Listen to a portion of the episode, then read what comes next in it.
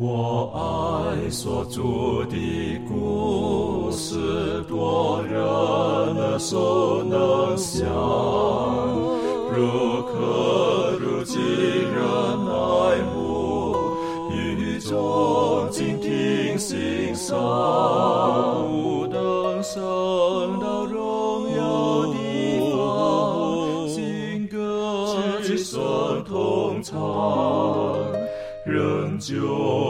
主的故事，永远传讲不完。我很难说那故事，永垂不朽传万代，在天仍然的诉说主耶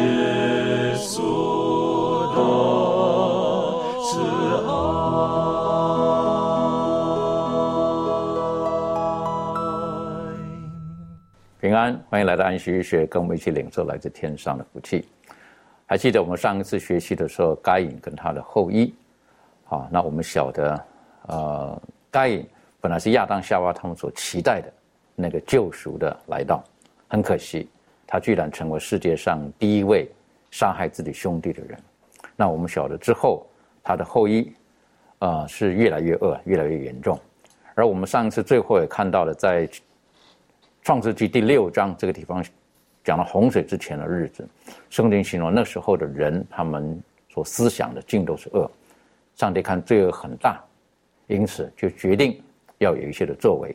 而今天呢，我们就是一起来看一看上帝对当时候那个时候的一些的判决，跟今天的我们有哪些密切的关系。在开始今天学科研究之前，我们一起低头，我们特别请嘉乐，我们做开始的祷告。我们一起来祷告。我们亲爱的天父上帝，主啊，我们感谢您，在这个安息生日，我们仍然能一起来研究主你的话语。主啊，这时候我们恳求你的圣灵来与我们同在。主啊，若是没有你的圣灵来引导我们，我们没有办法理解主你话语中的真理。求主你透过今天在洪水的这件事情当中来教导我们，我们该学习的是什么，我们不该再犯的是什么。愿主你带领着我们今天研究的时间，我们将祷告乃是奉主名求，阿门。啊，我邀请您一起，我们来打开圣经创世纪啊，创世纪第六章。创世纪第六章从第一节我们开始来看，当人在世上多起来，又生女儿的时候，上帝的儿子们看见人的女子美貌，就随意挑选，娶来为妻。耶和华说：“人既属乎血气，我的灵就不永远住在他里面。然而他的日子还可到一百二十年。那时候有伟人在地上。后来神的儿子们和人的子女们交合生子，那就是上古英武有名的人。”第五节，耶和华见人在地上的罪恶很大，终日所思想的尽都是恶。耶和华就后悔造人在地上，心中忧伤。耶和华说：“我要将所造的人和走兽，并昆虫以及空中的飞鸟，都从地上除灭，因为我造他们后悔了。唯有挪亚在耶和华眼前蒙恩。”第九节接下来就说到了挪亚的后代记在下面。挪亚是个异人，在当时的世代是个完全人。挪亚。与神同行，挪亚生了三个儿子，就是闪、含、雅弗。世界在神面前败坏，地上满了强暴。上帝观看世界，见是败坏了，凡有血气的，在地上都败坏了行为。然后接下来，上帝就对挪亚提出了一些的指示，然后告诉他应当做什么，做什么事情。接下来，各位请这个。呃，满足带我们一起来分享这一段。好，在呃创世纪六章第十三啊，一直到第七章的第十节这边呢，嗯，刚刚这个主持人有读这个内文，那我们看到，因为这个人呢的败坏呢，那在十三节这边呢，上帝就对诺亚说：“凡有血气的人，他的尽头啊，已经来到我面前，因为地上满了他们的强暴，我要把他们和地啊一并毁灭。”所以在这边呢，上帝他。就吩咐这个啊挪亚，他造了一只方舟。那从十四节这边，他就开始啊告诉这个挪亚要用啊这个戈培木造一只方舟，然后要怎么样去造。好，那在这个造的这个过程当中啊，他啊怎么样去实行？那在第十七节这边，他就讲到说，看呢啊，我要使洪水泛滥在地上，毁灭天下，凡地上有血肉的、有气息的活物，无一不死。我却要与你立约。你同你的妻与儿子、儿妇都要进入方舟，好。那接下来讲到说，凡有血气的哈那些动物呢，它要怎么样啊带上这个方舟？那在这边我们就看到说，啊，这个挪亚呢，他啊就很像这个但以理一样，啊，他也是有这个预言世界末日的一个先知。那在创世纪的第六章第十四节这边讲到这个啊方舟的这个希伯来文，啊，跟这个嗯。装着婴孩呃摩西的箱子呢，是啊同一个啊非常罕见的这个埃及的一个外来词。那在这边，他把这个啊就是预表说要把这个以色列人呢从这个埃及呢拯救出来。那摩西呢，他放在这个箱子里头呢，也有人把这个呃方舟的这个结构呢，哈，把它跟这个约柜来看是方有这种相似之处。那把这个呃方舟在这个洪水当中，这边特别讲到说，上帝他啊要这个挪亚他们一家八口嘛进入这个啊方舟里面，他们一家八口就可以因为这样子得救。所以呢，这个就好像这个啊约柜呢是啊上帝和他子民同在的一个标志。那指出说，上帝要为啊他的百姓、他的子民所做的一个啊拯救的工作。好，所以我们在这段记录当中可以看到这样子。那第二个讲到说，在这个创世纪的第六章二十二节这边呢，上帝他特别。啊，他是讲说，凡上帝所吩咐的，挪亚都照样行了。啊，来做一个总结。那这边这个行呢，就是指指指明，就是说这个挪亚在上帝他吩咐他的时候呢，他的一个行动，他回应了这个上帝。哈，他在造方舟的一个吩咐当中所做的。那上帝呢，吩咐这个。呃，上帝的吩咐呢和这个挪亚的回应呢之间的一个呼应哈。那我们看到说啊，挪亚他完全的啊服从这个上帝啊吩咐他去做的事情。我相信在当时呢，因为。呃，在这个地上呢，根本就没有这种洪水嘛。那当他在造这个啊方舟的时候啊，我相信一定会有很多人耻笑挪亚他去做这样一个动作。但是我们看到挪亚，他虽然没有看过这个水嘛，没有看过这个雨水，但是呢，上帝吩咐他的时候呢，他就是非常啊完全的顺服上帝所吩咐的去做。所以呢。在这个呃先祖与先知的九十二页这边，他都特别讲到，他说关于这个呃方舟它准确的尺寸呢，还有这个建造的详细计划啊，其实就是上帝呢他给啊挪亚一个很明白的一个指示。那这边特别讲到说，人的智慧呢绝对不能够策划一个那么坚固耐久的建筑物，所以呢这个设计者是上帝，挪亚他是一个建筑师。好，那第二个讲到说，这个方舟跟约柜的这种平行重生呢，他们共同的啊，这边特别讲到这个救赎的功能，哈，也让我们在这个记载当中看到，说因此这个挪亚啊，他顺服呢，被描绘是上帝救赎计划当中的一部分。那挪亚的得救呢，是因为他有信心啊，去行上帝所吩咐他的事情。那在希伯来书的第十一章第七节这边讲到说，挪亚因着信呢，既蒙上帝指示。他未见的事呢，就动了这个敬畏的心，预备了一只方舟啊，使他全家都得救。因此呢，就定了那世代的罪，自己呢也承受了从那从信而来的义。挪亚呢是一个早期的信心伟人的范例，在这个信心表现当中，哈，他顺从这个耶和华上帝，也是一个很重要的一个信心的表现。总而言之呢，虽然挪亚在耶和华眼前的蒙恩，但正是为了回应所赐给他的恩典，挪亚才忠心和顺服的遵行上帝的命令。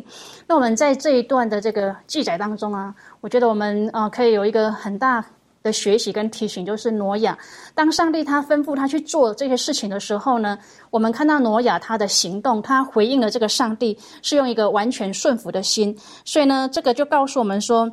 呃，挪亚他可以得到后面全家都得救，是因为他顺服上帝嘛，回应上帝的这个吩咐。所以呢，这也提醒我们在我们现世代的人呢，我们更应该啊学习挪亚这样子一个顺服的啊行为。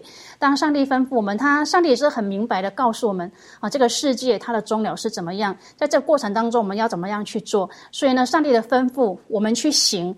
这个反应呢，这个回应是非常重要的。所以呢，我们可以从挪亚的这个表现当中呢，我们可以去效学他。那我们也可以看到，上帝他是当我们愿意照着上帝的吩咐去做的时候呢，我们也可以得到啊挪亚这样的一个福分。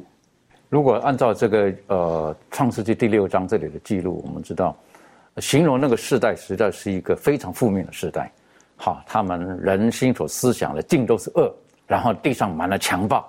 好，我们不晓得那是什么样子的画面。如果今天我们是生活在那种地方，我们到底会不会快乐？我们到底会不会高兴？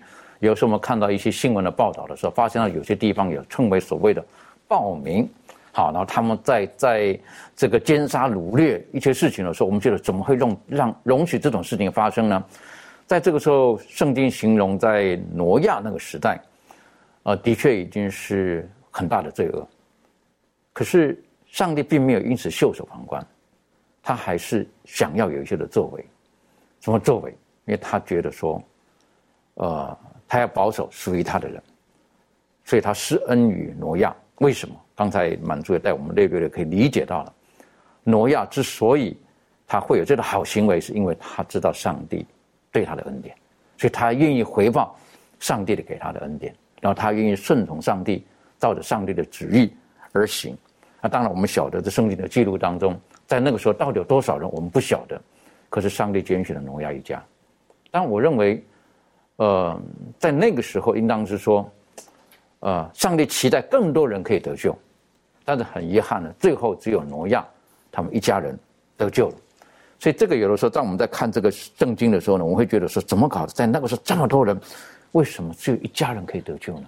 为什么一家人当中就八个人可以得救呢？那反观我们今天这个时代，如果这是个罪恶的时代，我们又有多少人可以在这个罪恶的时代当中像挪亚一样呢？这方面，周瑜有没有什么可以跟我们分享的？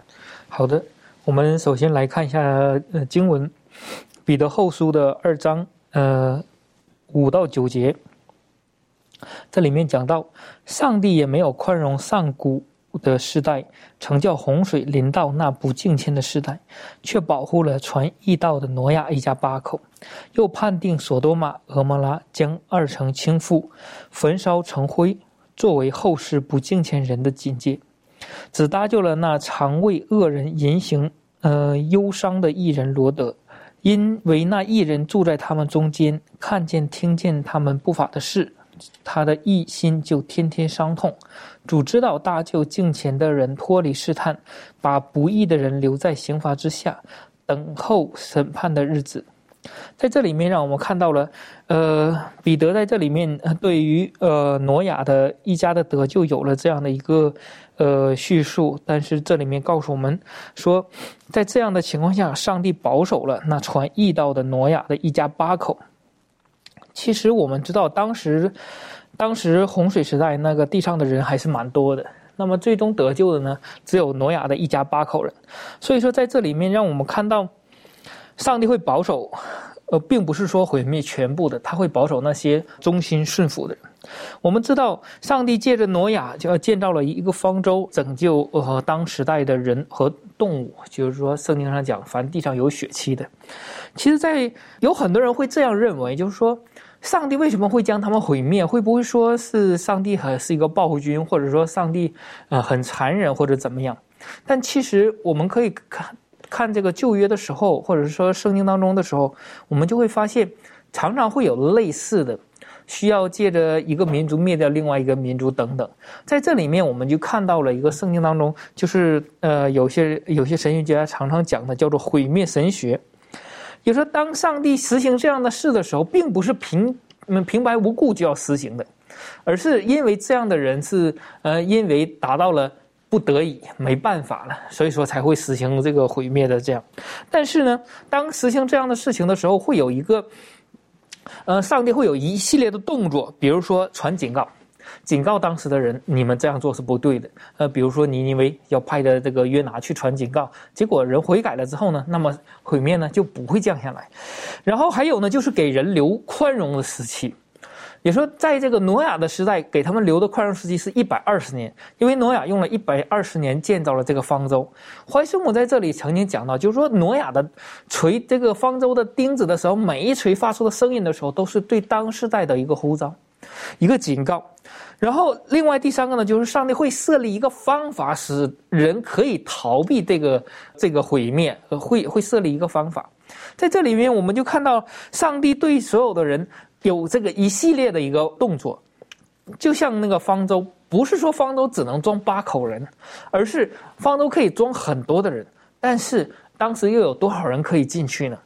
我们没办法说，呃，这个挪亚这一百二十年，一个呃，就是说传福音啊，然后警告啊，没有一个人得救。我们不不能这样讲，因为这一百二十年当中有很多的艺人顺服上帝的，也睡在了这个，呃，在这个洪水之前已经去世了。例如这个他的祖先拉麦啊、马头沙拉等等。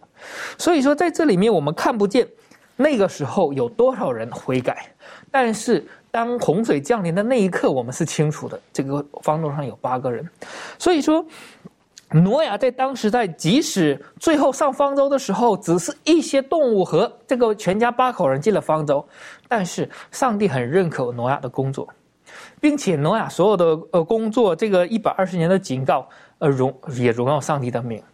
所以说，在这里面给了我们一个教训，就是我们今天耶稣也拿。今天的世代和挪亚的时代相对相对比说相比较，所以说他说挪亚的日子怎样，今天的日子人子再来的日子也要怎样。所以说我们今天在末世代，我们被上帝呼召拣选，都是像挪亚像挪亚一样，让我们去传警告、传福音，告诉他们耶稣快要来了。你说今天也同样，呃，末世的时候像那个洪水一样，同样的，上帝设立了警告的，以及给我们留宽容时期以及得救的方法。就是耶稣快要来了，时间呢就是很紧迫的。今天还有单言的时间，那么方法呢就是靠着耶稣得救。所以说，我们今天要有挪亚的心智，不论结局如何，做好自己，荣耀上帝，让我们与上帝之间建立一个很好的关系。那么在这个时代见证主耶稣的名，的确很重要的哈。挪亚他他在耶和华眼前蒙恩，不是因为。忽然间被蒙恩，我们相信他跟耶和华上帝一直是有很好很密切的关系，所以才会在神的眼前，他特别蒙到恩典。那为什么？因为挪亚他的他对神恩典的反应是很正面的。今天很多时候我们会觉得说，我们得到恩典是理所当然的，啊，应该就这个样子，或者我们已经习以为常，我们并没有一种很深的一种的感激在这个里面。当我们看见这一段记录的时候呢，我个人是觉得。呃，挪亚他在当时后来在彼得形容他是个传义道的人，而在那个罪恶的世界当中，要你开口传义道，有有两个我们可以理解的哈，一个人家不理你，第二个人家讨厌你，好，为什么？因为你你要斥责当时的罪恶啊等等的，那是一个需要极大勇气的一件事情，但是他愿意为神而做出在当时来讲不可思议的事情，包括他在山上建造的这个方舟。当然，刚才满足带我们略略的学习到了方舟这个意思呢。实际上，不单单方舟，后来的这个承载摩西的这个这个小的这个一个一个一个箱子也叫做方舟啊，也是 ark。然后呢，之后呢，放在上帝约柜的这个这个放在十条界面的约柜呢，也是 ark。那应该是说，实际上这个方舟的另外一个意涵，它就是个救赎，在这个里面。上帝的救赎。可是，当我们看到洪水这个时候呢，在我脑海里面呢，就有就有一个对比出现了。到底这个洪水它是上帝的一个毁灭没有错，可是洪水从另外一个角度来讲，算不算是上帝的另外一种的创造存在？啊，那从再从这个呃另外一个角度，我们来思考这个的时候呢，就是呃，上帝好像是对当时罪恶的一种的惩罚。但是对于艺人挪亚，他却是另外一种的救赎。所以从洪水的事件当中呢，实际上我们可以可以学到很多的教训。啊，我们可以请这个庭娟带我们一起来思考看看，在这方面，就这故事当中，你个人有学到哪些？嗯，好，那我们啊一起来看一下这个可以怎么样对比呃这个洪水的一个技术跟一个。当时候是呃，上帝在创造世界的技术有哪些相似之处？那我们首先我们可以先看一下这个创世纪的第七章的第十四节。创世纪第七章十四节，圣经说：“他们和百兽各从其类，一切牲畜各从其类，爬在地上的昆虫各从其类。”一切禽鸟各从其类，都进入方舟。我们看到有四个字一不断的重复，叫做“各从其类”。哦，可以看到，即便是要进入这个毁灭的一个情况的时候，仍然是很有秩序的看到这样子的一个情况。那“各从其类”这个又在创造世界当中，神他是不是呃，也是就是在这个。创造的过程当中，是不是也是各从其类呢？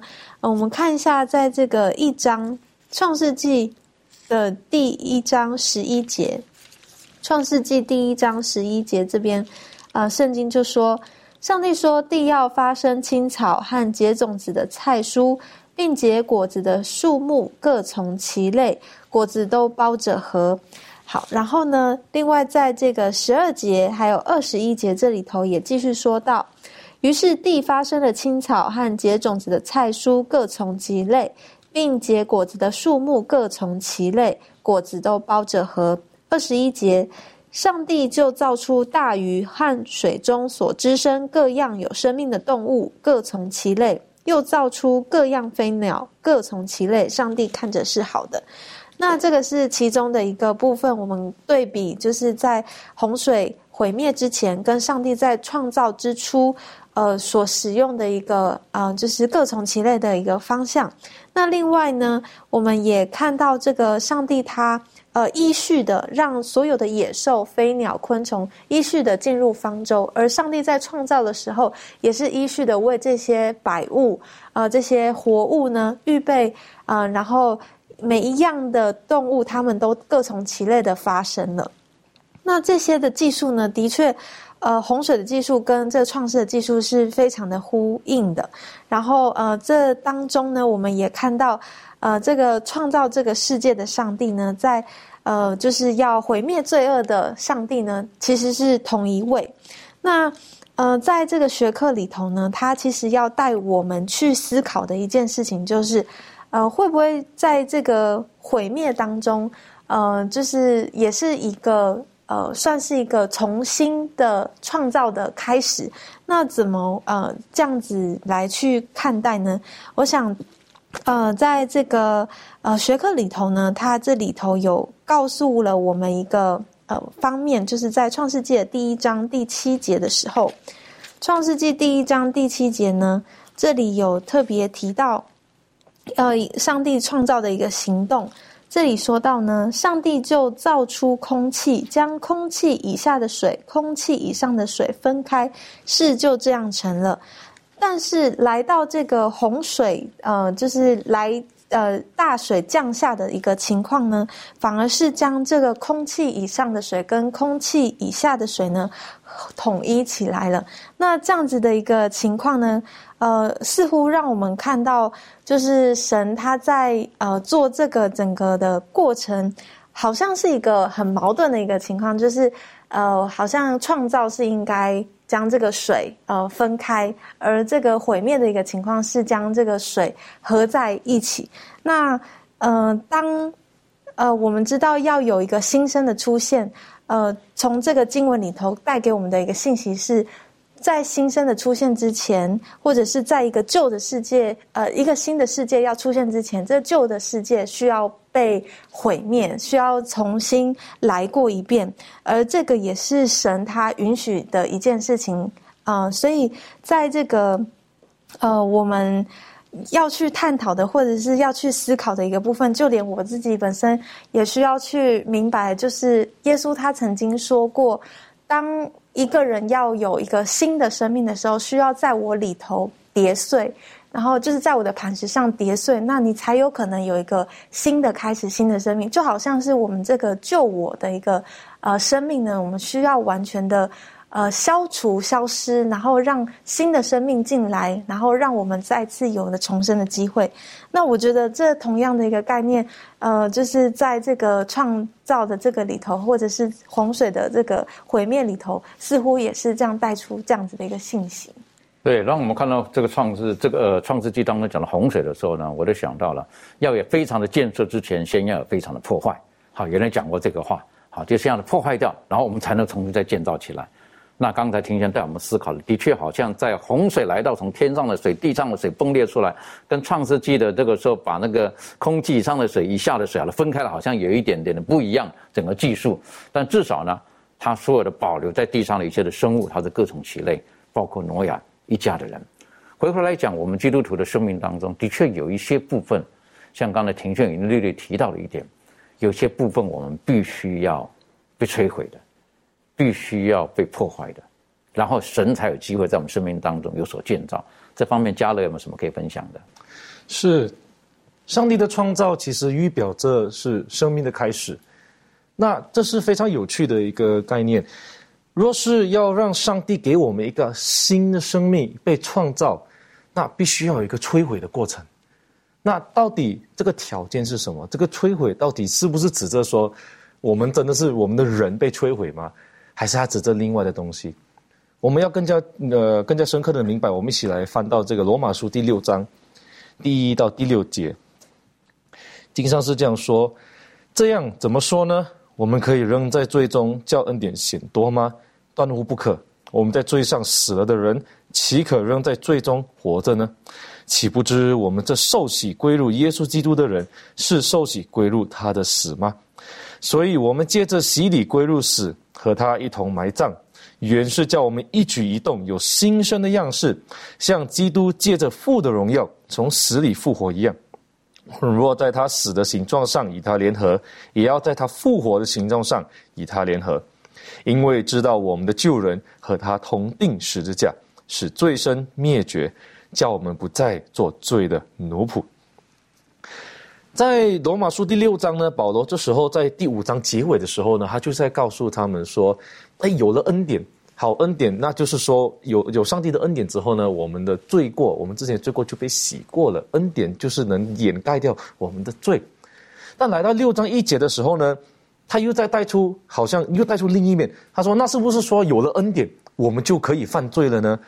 那在二节他就回答这句话，他说什么？他说：“断乎不可。”他说：“不行，我们在罪上死了的人，岂可仍在罪中活着呢？我们若是在之前曾经撇，我们已经撇掉我们的罪了，我们已经放弃了罪，我们没有罪的一个生活。他说：罪上死的人，怎么可以还活在罪里面？”这是一个很矛盾的一件事情。如果你的罪已经死了，你怎么可以还有罪？所以保罗这时候在告诉他们说，并不是说我们有恩典，我们就可以继续的犯罪。那他要带出，他接下来带出就是从耶稣基督的死里面呢，我们来看待。那当然，耶稣基督的死里面，我们也许我们也明白说，我们对洗礼这个概念。第三、第四节他说。岂不知我们这受洗归入耶稣基督的人，是受洗归入他的死吗？耶稣基督在十字架上，他死的时候，他并不是无辜，并不是纯洁的死。耶稣基督在十字架上的死，是带着世人的罪，跟他一同的被埋葬。所以他在这里同样的，保罗也说，所以我们在第四节说，所以我们跟基督一样。我们洗礼，或者说我们来认识上帝，上帝来改变我们的时候，我们这种死是带着我们过去的罪，我们过去的老的生活，我们的旧我跟着一起死掉，不要再做了。那不要再做了。那接下去是怎么样？他说，当埋葬，然后复活的时候呢？说在第四节后半段说，原是叫我们一举一动有新生的样式，像基督借着父的荣耀从死里复活一样。耶稣基督从从这个坟墓里面出来的时候，他并没有带着罪复活，他是带着一个新的生命，一个已经得胜的生命，并且最重要的是已经战胜罪恶的一个生命。所以，同样的，保罗说，所以我们洗礼的时候，我们来认识上帝，我们让上帝来改变我们的时候呢，我们也应该一样。因为在第五节他说：“我们若在他死的形状上与他联合，也要在他复活的形状上与他联合。”也就是说，如果我们像耶稣基督一样这样死的话，那我们复活的时候呢，我们也要跟耶稣基督一样。我们改变的时候，我们也要要像耶稣基督一样，我们要不断的去，当然我们没有不能像耶稣一样，他已经战胜了，我们还没有到那个程度。但是呢，保罗这里说，我们要不断的去把罪放在后面，不要的再去犯罪了。第六节他说，因为知道我们的罪人，我们的旧人和他同定十字架，使罪身灭绝，叫我们不再做罪的奴仆，叫我们要学习耶稣的样式，不要让罪再捆绑着我们。罪是拥有破坏力的一个东西，所以上帝为什么要我们离开罪？所以他在这里说，不要让罪在我们不要再做罪的奴仆。我们从前不听上帝的话，我们从前不听从顺从上帝的这这个诫命。那如今我们有了一个改变的生命，我们就要去学习遵从上帝的话语。那这样呢，上帝才能在我们的生命里面创造出一个新的我。这样所以我们要致死的是我们生命当中的缺点，啊，很多的瑕疵。如果在讲的宗教的术语比较重的一个字字句的话呢，就是罪，我们的罪恶必须要去处理掉，而且用另外一个来形容的，就是要让它死掉。不能让他再复活，好，让我们的罪能够死掉，而我们在复活呢，是在基督里面，我们可以得到复活，就像这个洪水的经验一样，他们将这罪恶的世界给给消灭了，然后在这个方舟当中，好，然后他们因着耶稣基督而他们得以被保存，然后世界呢可以重新开始，各种喜类。当我们看到这个创世纪的记录的时候呢，洪水来到的时候呢，呃，创世纪之前说到说，那时候地上还没有下雨。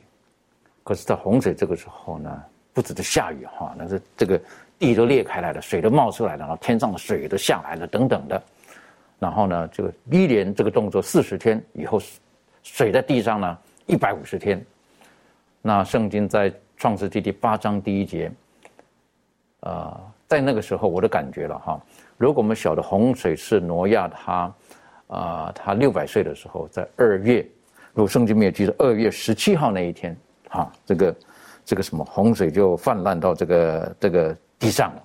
好，然后一直到什么时候呢？一直到七月十七，等于说过了五个月，五个月，圣经说到上帝就纪念了这个挪亚。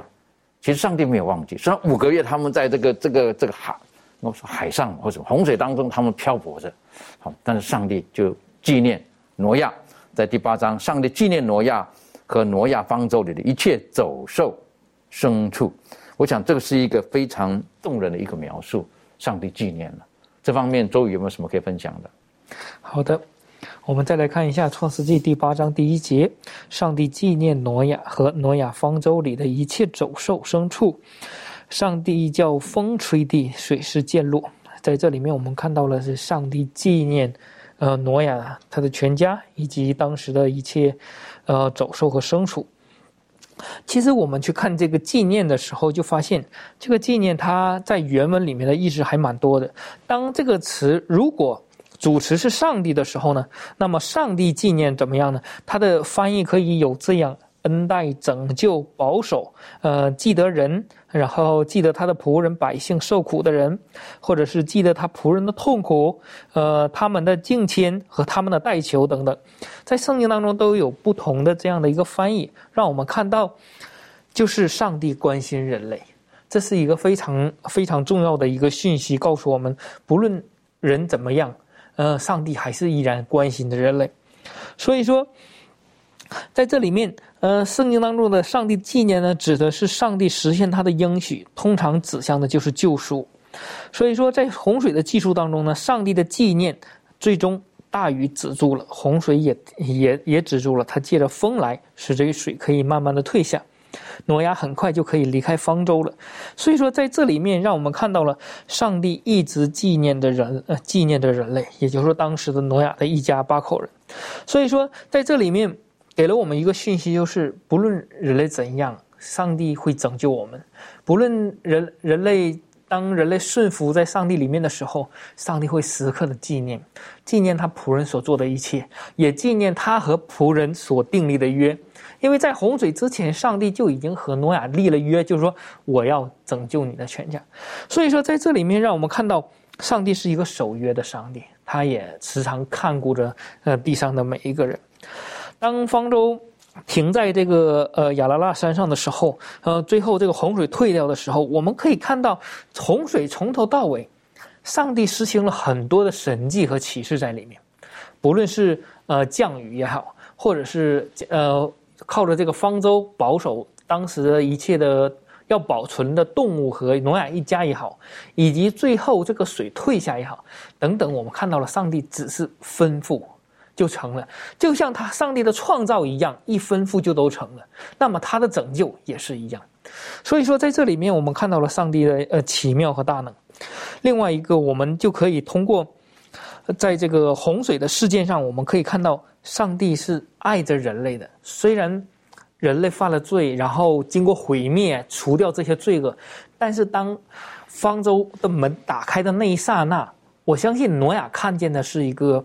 有希望的，不是尸骸遍地的那种。我们看这个预言之灵的时候，就清楚的看到上面有很多上帝的恩典。他借着呃这个呃山啊土啊落在那些偶像上的时候，顺便也把那些动物的尸骸，然后全部都埋在地下。也是我们知道，当一些自然灾害结束之后。随着而来的就是一些，比如说瘟疫啊等等的这些事情就会接踵而来。但是我们看到当时的一家八口人，挪亚的一家八口人出来的时候，并没有遇到这样的事。他所看见的并不是全部尸骸遍地，上帝已经都将他深深深的掩埋了。所以说，在这个预言之灵当中也提到，有可能这些的尸体以及上帝的这样的一个动作，使地壳的板块。变移，高山呃不断的发现，然后海里面也出现很多高山，甚至也产生了一些石油、一些煤等等的这些事情。所以说，总的来看，上帝给人类预备的是一个很美好的一个结局，让挪亚的一家也带来了很深刻的一个盼望。所以说，在这里面，上帝我们要记住的，上帝会纪念的每一个人。的确哈，上帝他纪念了挪亚，但是挪亚不代表他没有做事了。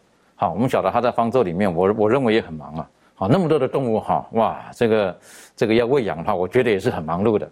好，但是上帝纪念他，但是到底食物是怎么供应的，总之讲我也不知道。好，总之来讲呢，就是上帝在整个过程当中，就跟他创造一样，他就是用的神机，用他的神能来保护这个挪亚一家以及各种的生物。应当与其说他毁灭，不如说上帝给这个世界再一次的机会，重新的创造。然后我们看见这一切的时候，挪亚的整个这个他离开方舟前的这个动作的时候，我就觉得很有意思哈。他的等等等，然后等到呢，就看看到底外面世界是怎么样子了哈。他知道他已经方舟不再飘荡，他可能停了。刚刚提到的停在亚拉拉山上面，然后呢，他就先放了乌鸦出去，后来放了鸽子出去。好，那过不久呢，直到鸽子没有回来了，他知道地已经干了，是不是？然后到上帝所讲的那一天，一直到挪亚六百岁的第二月二十七号那一天。他就出了方舟。上帝纪念，无论我们生命的光景如何，上帝都知道。只要我们愿意不放弃他对我们的应许，上帝是在在的把我们写在他的手心上面的。讲到上帝纪念，我是觉得这是一个，呃，让我们觉得是很很很感动我们的一句话。那我想请问一下利伦，讲到是上帝纪念，你在生命当中有没有雷同的经验，或者当讲到上帝纪念的时候，你会想到用什么东西跟我们分享的？那其实我们可以除了在创世纪八章第一节里面，那在十九章二十九节跟诗篇一百零六篇跟第四节呢，其实都有讲到上帝纪念这样子的描述。那呃，我们就看呃这个两个章节，在创世纪十九章二十节，呃，创世纪十九章二十节，圣经这里写到，他说，当上帝毁灭平原诸城的时候，他纪念亚伯拉罕。正在倾覆罗德所住之城的时候，就打发罗德从倾覆之中出来。第二个圣经章节在诗篇的一百零六篇第四节，这里说：“耶和华啊，你用恩惠待你的百姓，求你也用这恩惠纪念我，开你的救恩眷顾我。”那其实我们就从这个两个章节，还有刚刚创世纪的第八章第一节呢。我们可以从经文中可以更明确的看到，说上帝的纪念，就是表达了他对我们的这个呃恩惠跟关爱，就是他对这个他的受造物的这个眷佑。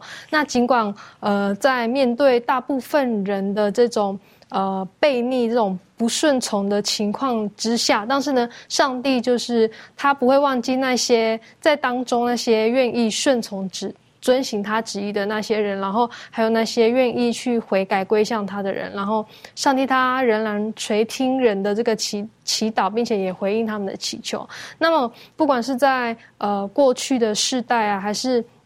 现在我们的这个社会呢，我们的世界，无论身在何处，其实上帝都他都是纪念我们的。然后我们所关切的呢，也是他所关切的。那我们的痛苦呢，也是他的痛苦。因为呢，我们知道上帝他纪念我们，那他也是看透万事的主。那他的纪念就好像一个母亲，呃，非常纪念他的孩子一样，就是他等待要供应我们所需要的这些事物。所以这里就告诉我们说，当。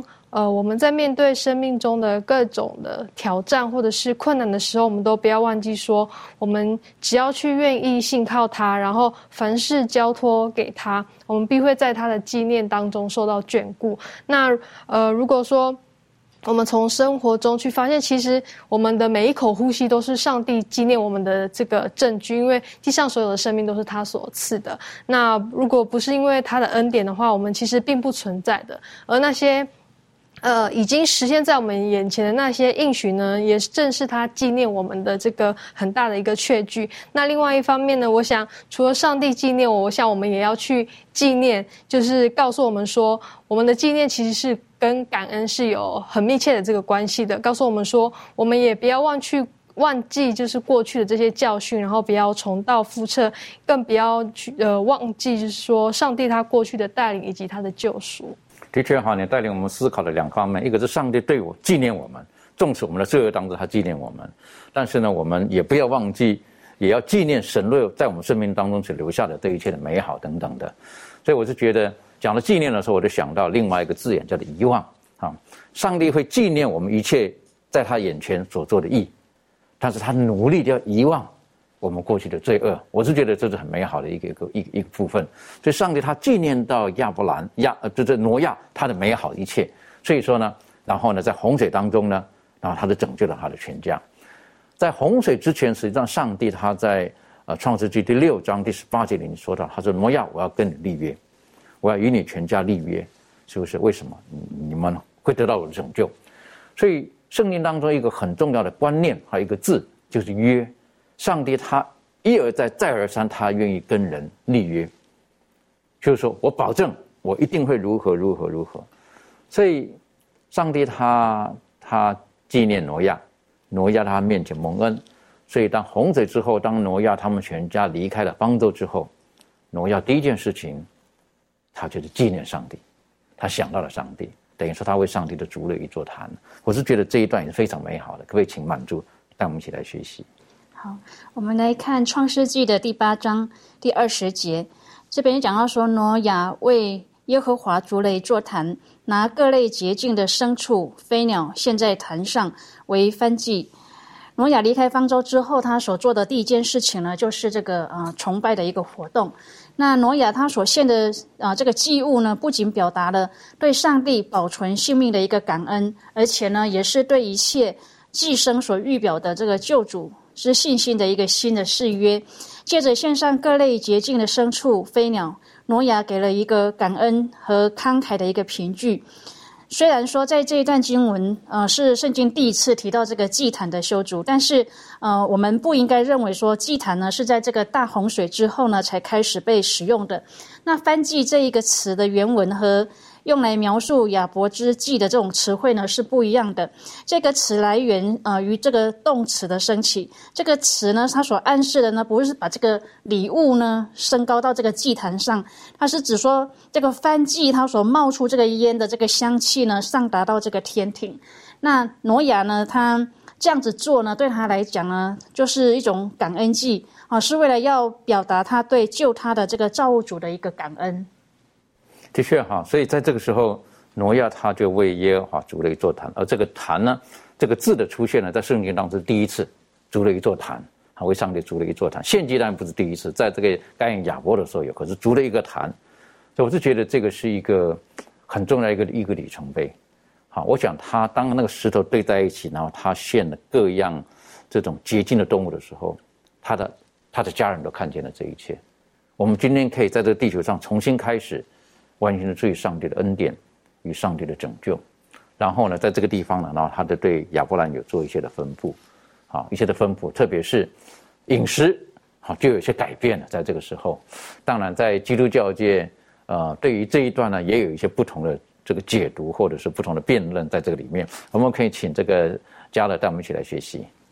是在挪亚离开这个方舟之后呢，我们也可以想象说，洪水毁灭了这个地球上的生物之后，想必剩下的植物也不多。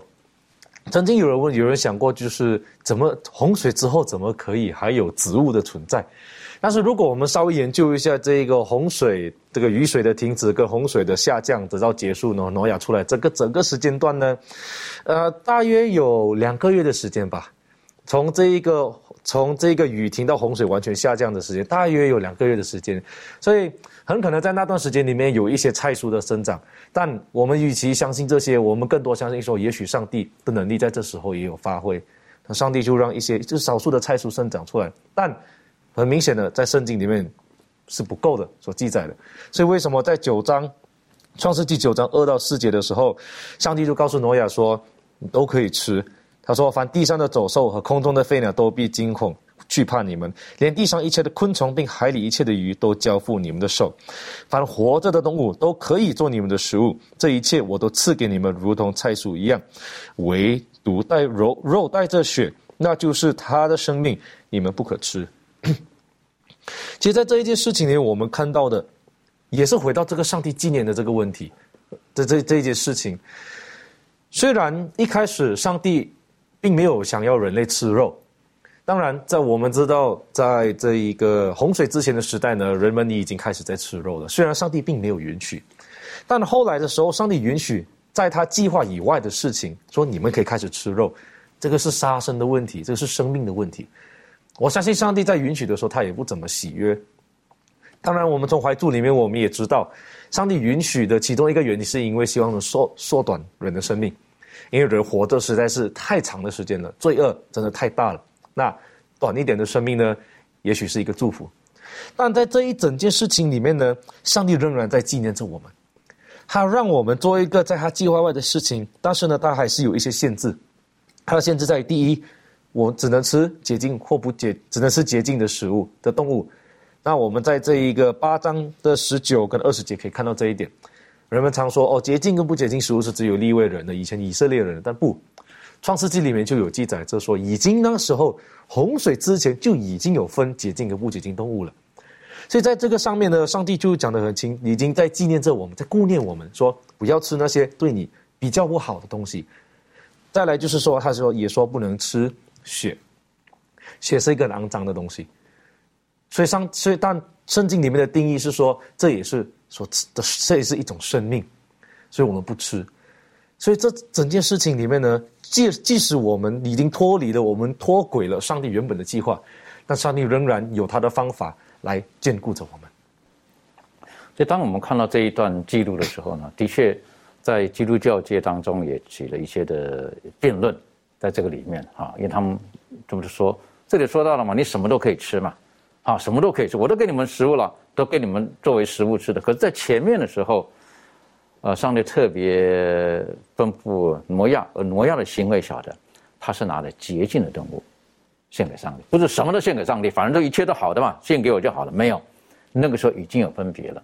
我是觉得在饮食上，其实，呃，圣经可能没有很详细的记录，特别是如果我们了解圣经的作者是摩西，哈，他很清楚知道的，所以他可能也许在当时他就没有赘述。这一个部分，但是我们晓得，呃，实际上上帝最初对人的旨意并不是吃肉的，因为那也是生命。可是他后来呢，他已经退而求其次，想到人的这些软弱的时候呢，他说是这个样子的话呢，你们一定要吃的话呢，那血就不能吃。好，为什么？血代表着生命。啊，当然，刚刚从生理学的角度来讲，血它是带吸带生命，带人的人的身体或所有的这动物的这种运，这个身。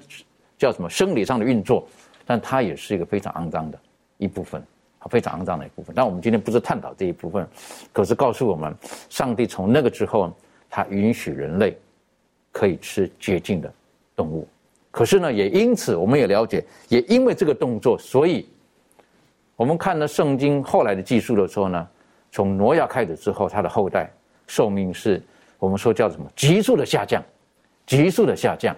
但我认为这一切，呃，有人讲说，这也不要吃肉啊，不吃肉的话，你活到三百岁，我这我认为这是不大可能的。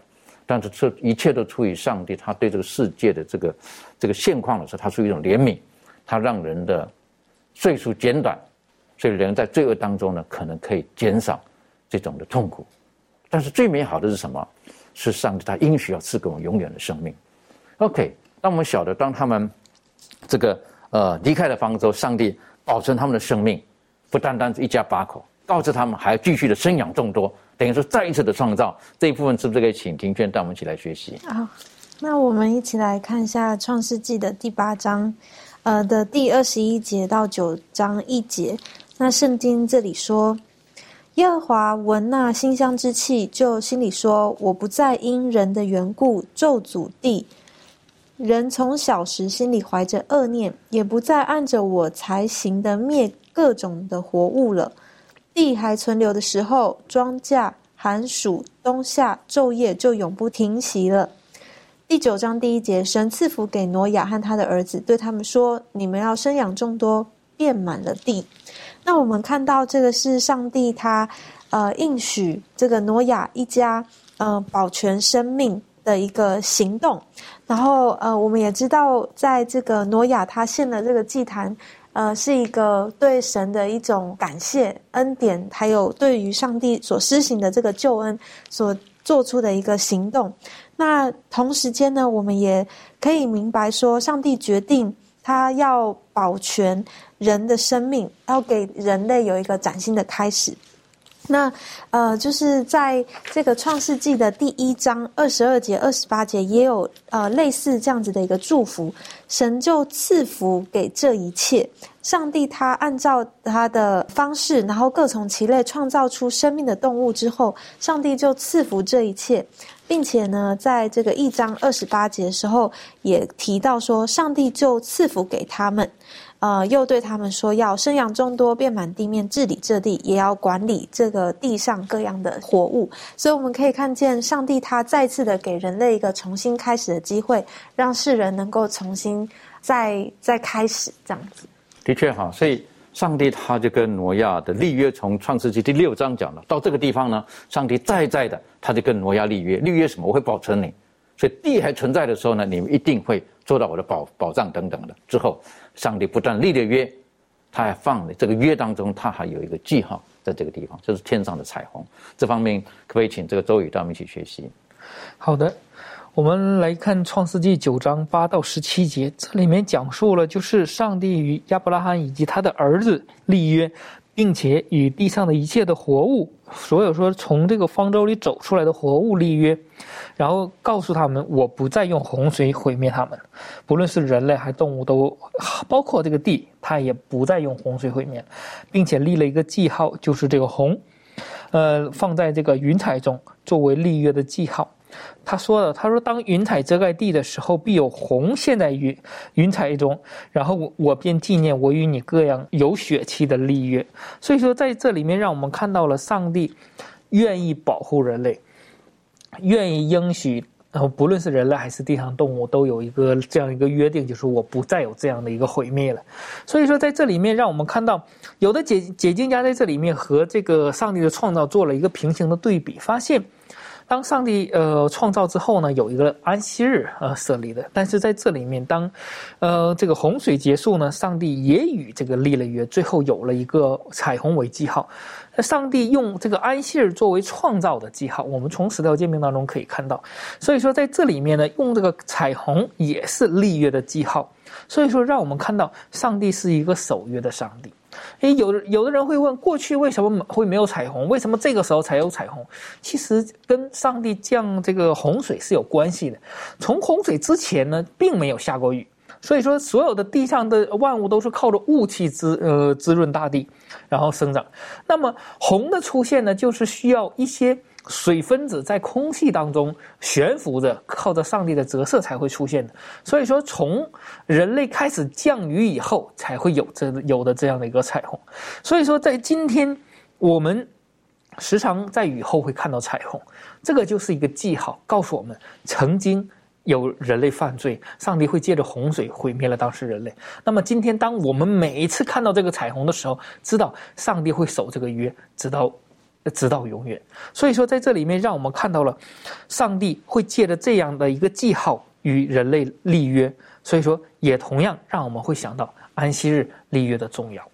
的确哈，彩虹让我们知道神拯救了挪亚一家，而以色列人他当他们遵守安息日的时候，他们知道他们是从为奴之家不能休息的地方出来之后，上帝让他们因为敬拜他，他每第七天他们可以休息。这也是跟以色列人立约当中一个很重要的记号，我是觉得这是非常美好的。神跟我们每一个人都是都有立约的。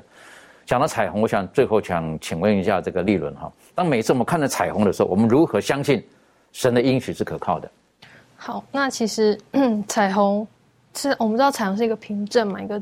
证明，那我就想到，就如我们就从生活当中就可以想到一个例子，就是好像我们购买物品一样，我们有一个收据，然后可以证明说我们的确有买下这个商品。那可能刚好你走到门口的时候，这个探测器突然就响起来了，然后呢，你就可以拿出你的收据，然后给店员看，表示说你的确有付这个商品的这个呃证明跟钱，那不是你的问题，那店员就可以相信说哦。的确，你不是骗人的，你的确是有呃购买这个东西的。那彩虹呢，就是上帝在降洪水之后给我们的一个呃凭证。除了告诉世人，我觉得特别是在我们后来这些世人，我们告诉我们说，虽然我们在当时候呃并没有在现场，但是这件事呢的确是有发生的，因为这件事发生之后才会有这个东西出现。然后就是告诉我们说，呃。哦，我的确已经跟你们立约了，那我不会再用洪水这个事情来毁灭世界，然后也告诉我们说这件事情的这个真实性跟保证性，就是像我们。